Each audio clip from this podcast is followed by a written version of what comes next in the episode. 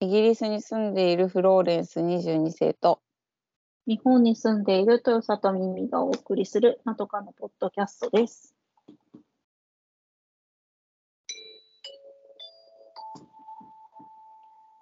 前髪斜めに切ってみました。このコーナーはまとかの2人が長すぎる前髪のように気になって仕方ないことを15分くらいで斜め目線で切ってみるコーナーです。今回は私耳が考えました。えーと日本の物流問題に関してです。えっと、先日ですね、あの、まあ、新幹線で移動中に、あの、ウェッジという雑誌をですね、うんあの読む機会がありまして、うんなんか今回5月号がの特集に結構私はこの記事の内容なんかボリュームとかその取材の内容とかに関して結構なんか感感銘を受けたっていうわけじゃないなんて言ったらいいのかな結構印象に残ってあなんかなかなか奥深い問題だなと改めて思った特集がありましてそれが、えっと、最後の暗黒大陸物流2024年問題に光を灯せ。という内容なんですけれども、うん。まあ、何ページだろうな。あの、ページ数でいくと、まあ、50、45ページくらいはずっとその内容が続くんですね。いやすごいねずっとすごいん物流なのですよ。そう、ずっと物流。だからその掘り下げ方がすごくて、あの、まあ、2024年問題っていうのは、その、トラック運送業界で、なんかその残業を規制する法律を24年にあの施行するということで、ただ、その残業を規制されたからといって、そのトラックドライバーの賃金は、あのその残業代によって、なんとかこう水準まで収入を得てるっていう状態で、うん。その残業ができなくなったら、あのすごい低賃金になってしまうっていうこともあり、うん。だからそもそもその安い運賃で運ばなければいけないっていう、その業界全体のなんかうんその仕組みは悪い仕組みうんを、なんか、まあ、とはいえ、そこからどうやって、その、うんその物流を、物流ってやっぱりね、その、経済の要っていうか、もう、生活まあになくそうですねてはならないものなので、特に、うん。まあ今、現代ではそうだと思うんですけど、うん。なんかそれに関してのすごい、その仕組みをどうしたらいいのかっていうことを提案する内容とか、その運送業者ってほぼ中小企業なんですね、なんかうん。その長距離トラックドライバーとかをうんトラックを所持して運送しているっていうのは。で、その、これではいけないと立ち上がる、その、社社長たちを取材はして、い。うん。あのまあ、苦しみながらも、もう、どうしていったらいいのかっていうのを考えたり、まあ、あとはその技術革新で、例えばこう、そのトラックに空きがないように持っていったものを、その、うん。また積み荷を積んで持って帰効率よく持って帰れるようなそのデジタル技術うんとかの発達とかをこう模索しているとかっていう中も、あとそのトラックドライバーの一日というか、そのタイムスケジュールみたいなのを取材した内容ですとかが、もりもりに入っている特集で、うん。なんかとても勉強になりました。うん。やっぱり、その、実際に私が、ほら、なんか、ね、運運送っていうか、その、例えばヤマトとか、あの、サッカとか、あの、そういう郵便局とかの荷物を受け取るっていうのの、なんか、配送の人たちに接する機会はあるけれど、なんか結局その間を担ってる、まあ、スーパーに野菜を届けたりとか、まあ、そういう長距離トラック運送業界に関しては結構し、うんなんか詳細は知らなかったなと思っているんですよね。はい。うん、で、なんか、あの、やっぱりこう、運賃が、うん。荷主、荷主っていうか、その、運送を頼む主ですよね。だから、はいこう、安く買い叩かれているうん。題があって、で、かつ、その、ドライバーが、その積み荷を積んだりとか、ただ運転するだけじゃなくて、積み荷を積む、積み荷を下ろすっていう作うん。業までしなきゃいけないっていう、なんか、過剰な労働状況とか、っていうのなそうだよね。で、それもなんか出す順に積まないといけないじゃない、うん、うん、パンパンに入れちゃったりとかしたら出せないもんね。うん、僕の。でもそのなんか私その重量の問題もあるっていうのをどなんか一回、うん、どっかで読んだか見たかした。たくさん詰めてたくさん運ばないとドライバーさんのお金にならないからうん、重量制限があるみたいなんだよねトラック1台に対すうんるその安全の面から。でもうんやっぱそれを規定を、ま、本当に正しく守ってると、ドライバーさんとかの、とかドライバーさんが所属する会社の利益にななりづらいうん、とかいうのも見たことがある。だからうん、だからた過酷だよね。そうなんですよね。だから、そのドライバーの人たちも、その労働規制が始まっても、なんかどうしようっていうことで、なんか、まあ、人が離れていくと、ますます人手不足になる。うん。とかっていう問題があって。うん、うん。でみんなはね、送料少ないのとか、まあ、もちろんそのもっともっと大手のね、まあ、私たちはうん。なんかオンラインで物買ったりする時の送料とかだけど、だけどそうじゃなくて、もっと大手の人たちがその小さい中小のあの、運転手さんたちの会社にを買い叩いてるっていうこととか、うん全部全部つながってるってことでしょ？そうですね。だから、うんその野菜とかの、ね、値段、まあ、まあ、安ければ嬉しいわけだけれど、消費者としては。うん。だから、その安い野菜も、そのドライバーのうん運送の賃金うんによって安くなっているっていうこともいろいろ言えるわけなんですよね。うん、うんそうですね。あ,、まあ、あとエネルギー問題もずっとあったから、あそうそうそう。うん、そういうのも高いのが、まあ、込み込みであの委託されてるとドライバーさんたうん。ちとかその会社に負担がいっちゃうってことでしょ？うん、大変。だ。から、変だよね。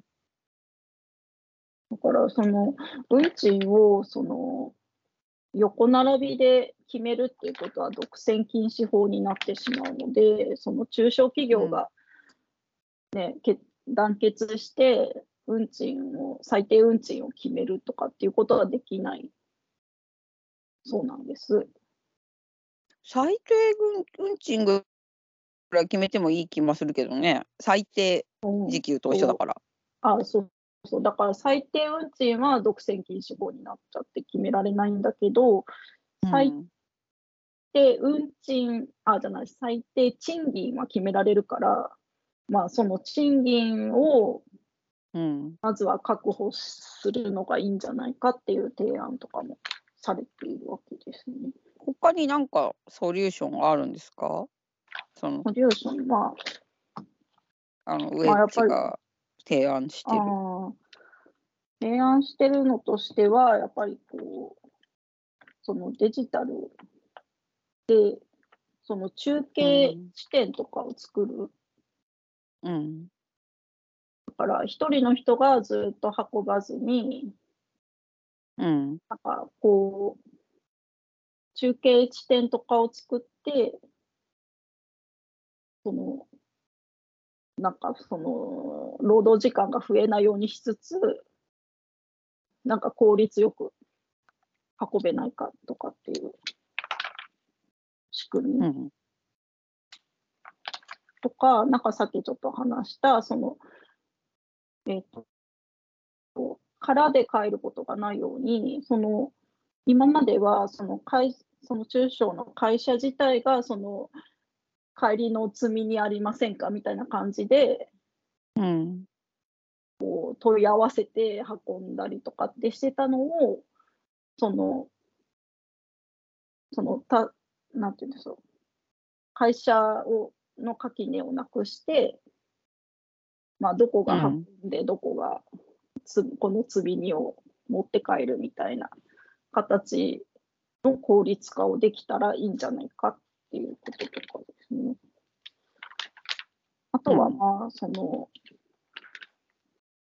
うん、なんかその社長たちがもう苦し紛れながら対策をしているのは、うん。そのもうやっぱりその荷主に対してこれが、こうその値段交渉でこうもうどうせもうこれでやるしかないみたいにしないでこうこれ以下では運びませんみたいなうん。形でやっていくしかないみたいなうん。ことですね。あとはその女性のドライバーとかも結構、まあ、なりたい人はいるので、まあそういう、その女性が働きやすく、その保育所とかを社内に作ったりとかっていう社長さんもああ、そうね。うんそうね。うん、物流ないと困るから、あまあでも私たちが会ってる人たちのは、その多分物流でどっかに流れたもののもっとなんか枝葉の枝葉なんだよね。そうなの。まあそこも、そこはそこでね。そこも問題じゃない？うん、そこも問題。うん、堅牢地の世界だから。うん。家族を思う時を見ちゃってからもうずっとずっとループしてるの。あの光景が。うん。見てないんだよね、まだね、ミミさん。まだ見てないね。いやみ見て、もう辛いだけの映画じゃないから大丈夫よ。あ、本当なんかすごい辛くなる。辛いことも多いけど、げあ、でもなんかそうだよな、そうだよな、みたいな。感じうん。家族を思う時っていうタイトルが悲しげだよね。そうね。うん、でも本当の題名違うから。あ、本当にダメなんだ。そう。そう。そう。I miss you だか We miss you だか。あのそれってあれあー不在表に書いてある文言なの。う。ん。あのあなたにデリバリーできませんでしたっていう。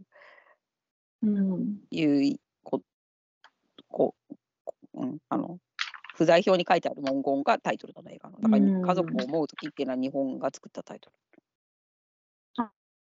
あ、そうなんだ。ル。うん、何にも関係ない。でも家族を思う映画なんだけどね。うん。そう。いや、だからその、いや、今回ちょっと私も引っ越しししてね、なんかこう、いろいろこう、物を買ったりとか、運んでもらう機会も多かったので、うん、なんかいやこ思うよねそういうことがあるとこ私もほら去年う、引っ越ししたから、うん、引っ越し屋さんとかと結構た長い時間一緒にいたからちょっと喋りましたよ。あ、そうなんですね。うん、そうなんか身の上とかも聞いちゃった。え、ちそうちょちょちょっとブレイクしてもらったりとかしたからね。うん。うんちょっとだけだけど。とかあの、うん計算してる時とかにちょっと喋ったりとかして、うん。コロナコロナ禍で僕は会計士だったんだけど失業しちゃってみたいな なんかそういうのから始まって、うん。まあ家族がいるからすぐ働かなくちゃいけなかったなんか友達が引っ越し屋さんやってたからジョインしましたみたいなとか、うんすごいすごい帰りお兄さん2人が来てバッバッバってやってくれたけど、うん。大変だろうなってかすごいあの頭がを使うその入れ方とかさ。うん。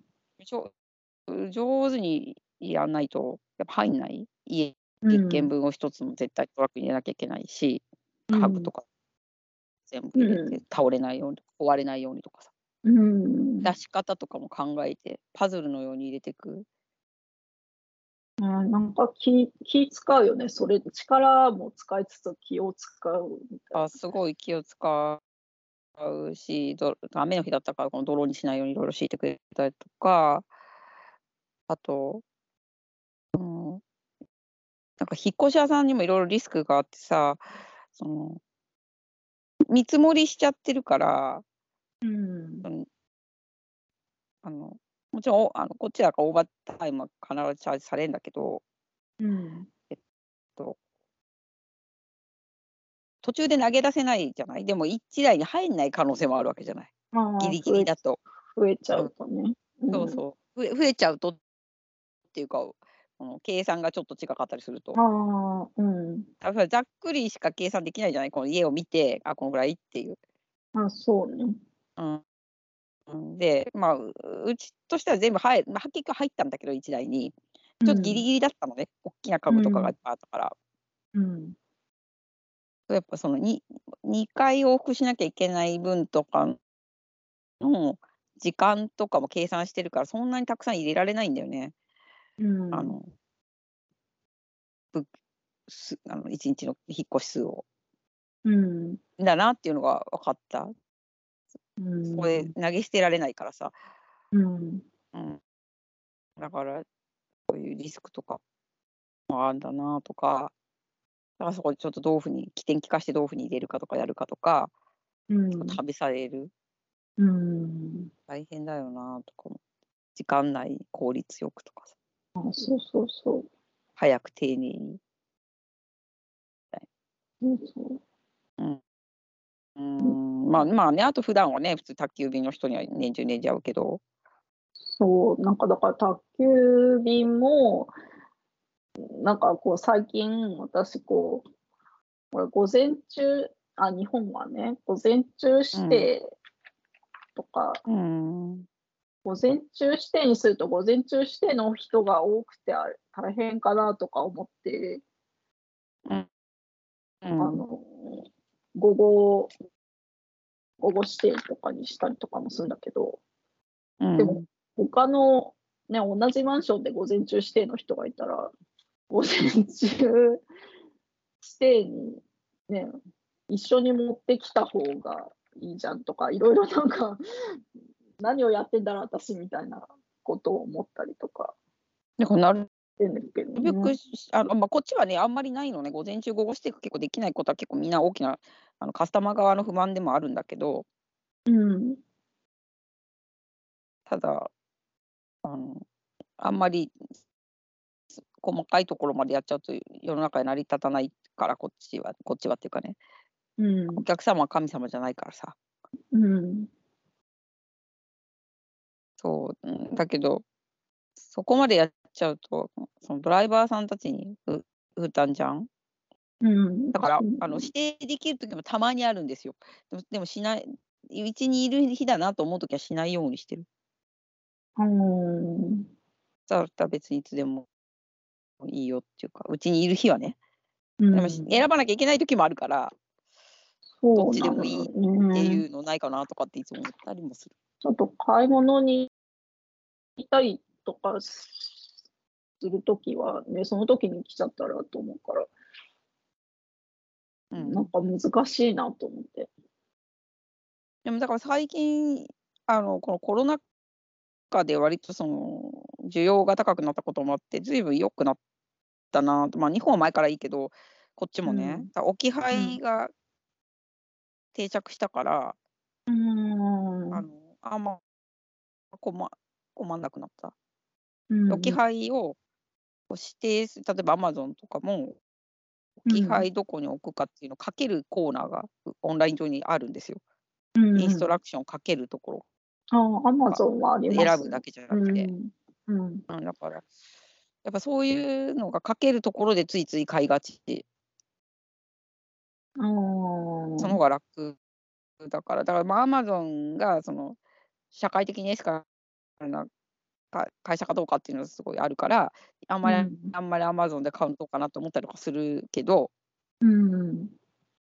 でまあその置き配指定ができるからありがたいなと思ってる。だってすごいところとかにも、で一回ねうちに来たことがあるだからいろんなところを掛け持ちしてるから知ってるわけよ。うちがどこに指定してるかを。うんはいはい。でこの間びっくりすることがあってうん。アマゾンで一回ねちょ長い縦に長いものを買ったんですよ。うん冷蔵庫のパーツだったんだけどさ。うんでえっ、と置き配ボックスみたいなのあんだけど入んない大きさだったわけ。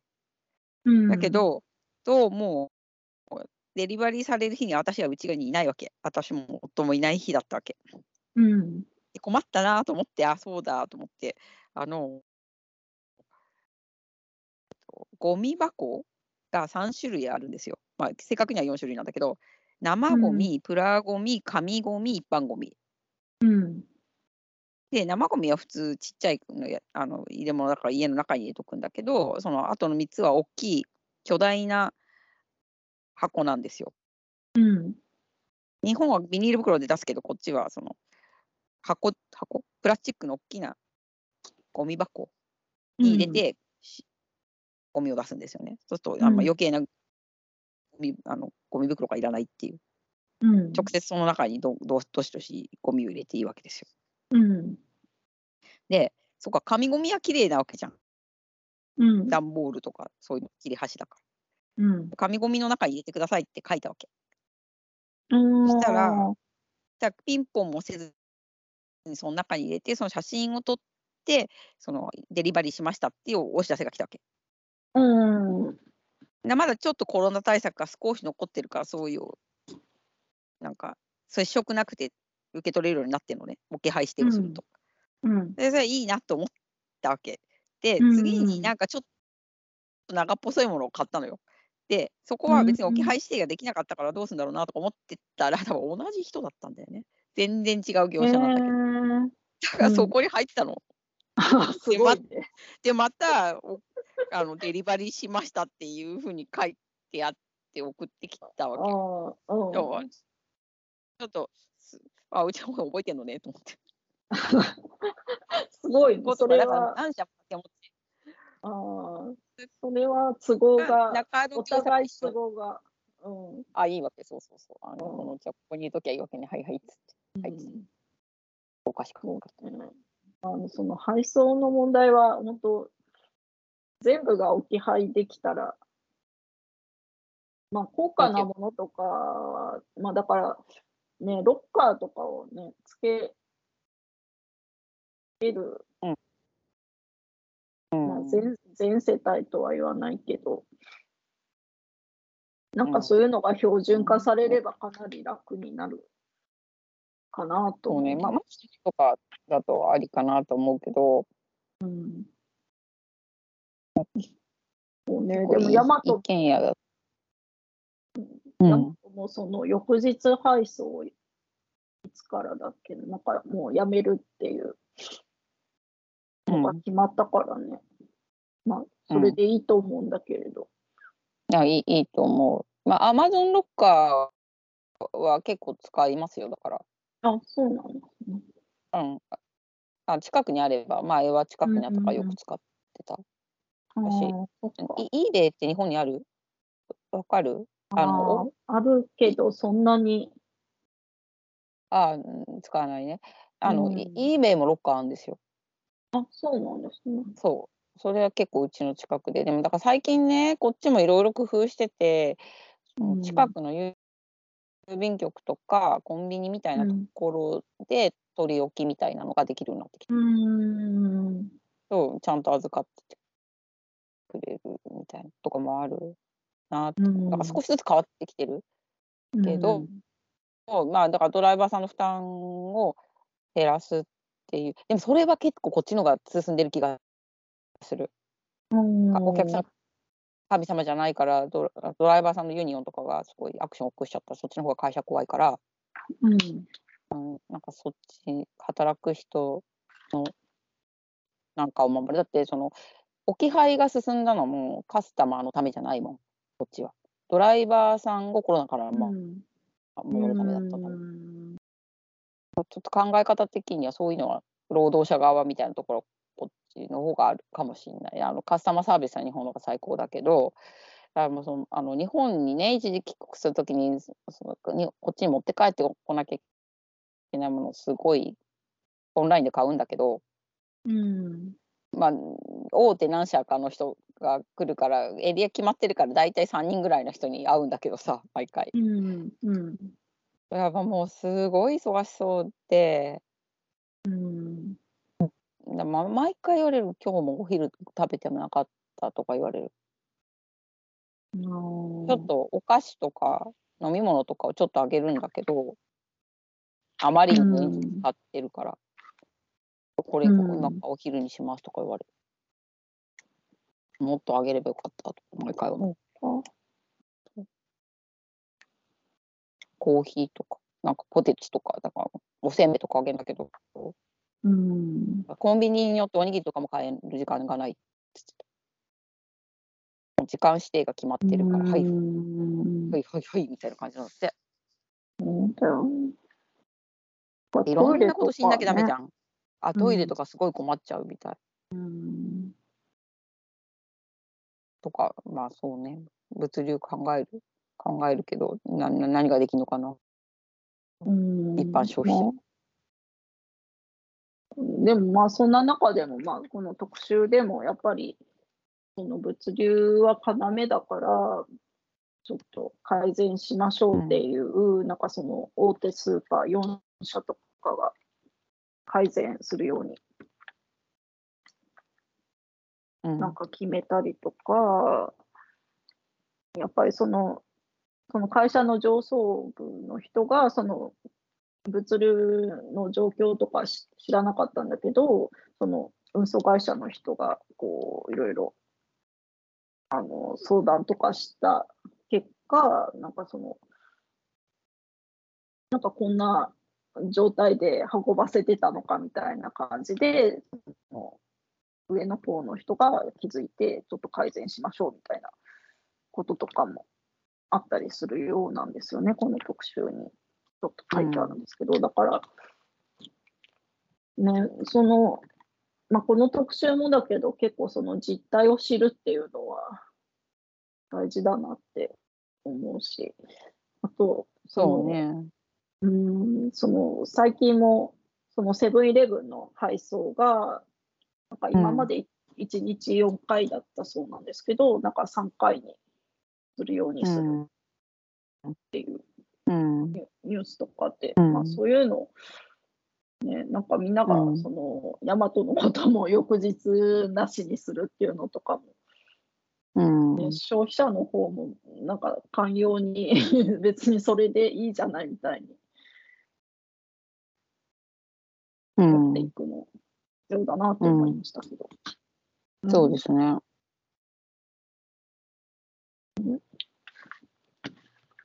という感じです。ちょっと、はいまあ、雑誌、まあ、オンラインでも見ることが、まあ、購入すれば読むことができるので、もし興味があって読んでみたいなと思う方がいらっしゃったら、あの、おすすめです。はい。